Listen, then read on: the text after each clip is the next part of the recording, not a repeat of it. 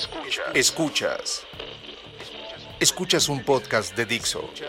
Escuchas el podcast de Moisés Polishuk.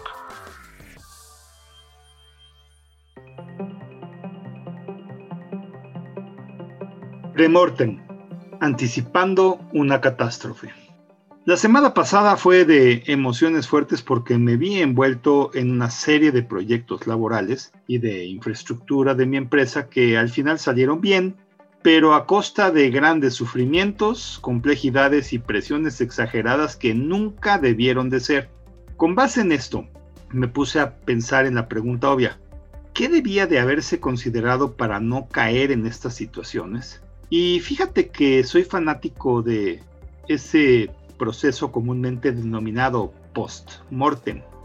Aunque su origen es algo lúgubre, pues tiene que ver con el análisis de las razones por las que se murió una persona, por ejemplo, en el caso de la medicina, el postmortem es una actividad muy común en los negocios de mucho tiempo atrás. Es pues un proceso que analiza las razones por las cuales un proyecto no fue exitoso o, en pocas palabras, por qué un proyecto entre comillas se murió. La idea de este proceso es beneficiar a todos y cada uno de los involucrados en el proyecto, sabiendo, por ejemplo, en qué punto se debió de hacer algo diferente o tomar otra actitud o incluso cómo cuantificar algunas señales para que anticipadamente no vuelva a suceder el fracaso. Y aquí entonces se me ocurre pensar que yo ya no quiero y para fines prácticos nunca querré tener que hacer más postmortems de proyectos. Ahora quiero hacer el proceso inverso, llamado un premortem, que fue un término inventado por eh, Gary Klein, eh, en una persona analista muy reconocida que pues efectivamente se topó con situaciones iguales a las mías. El concepto de premortem busca descubrir todo lo que puede fallar o ser equivocado antes de que suceda cualquiera de esas situaciones, considerando que el inicio del evento, proyecto o sistema está todavía en una etapa temprana y no ha ocurrido. Es importante destacar que esto no se hace antes de iniciar el trabajo, sino justo a poco tiempo de que vaya a iniciar o suceder. Los pasos para lograr esto se pueden resumir en los siguientes cinco. 1 reunir de forma presencial o digital en vivo a todos los involucrados en el proyecto en cuestión.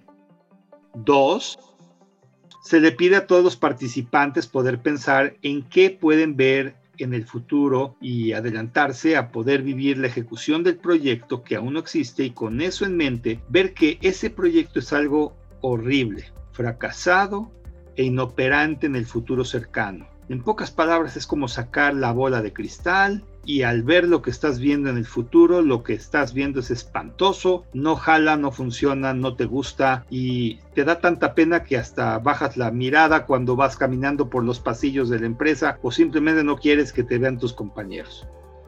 3. Una vez que todos se han ubicado en esa espantosa situación, se le pide a cada uno de, de, ellos que escriba las razones que consideran que provocaron que el proyecto fracasara. Esto en un intervalo muy corto, para forzarse a sacar las ideas que tienen más, entre comillas, frescas o preferentes en su cabeza. 4.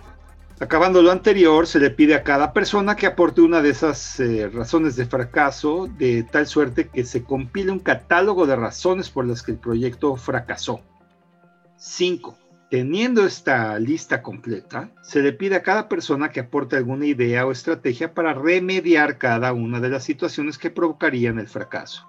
Y así, haciendo lo anterior, podemos asegurar que se va a evitar el fenómeno de sentir que eres una persona con exceso de confianza, te va pues a hacer reflexionar, pero en especial te va a ayudar a pensar en lo que debe de hacerse para que lo que quieras que suceda sea exitoso por el simple hecho de anticipar todo aquello que podría salir mal.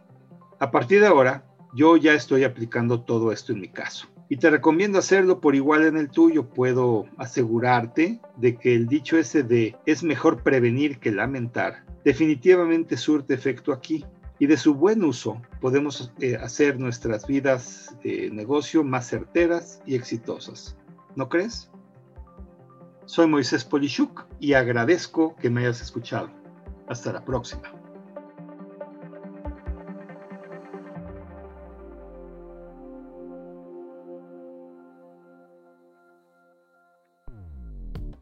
Dixo presentó el podcast de Moisés Polishuk.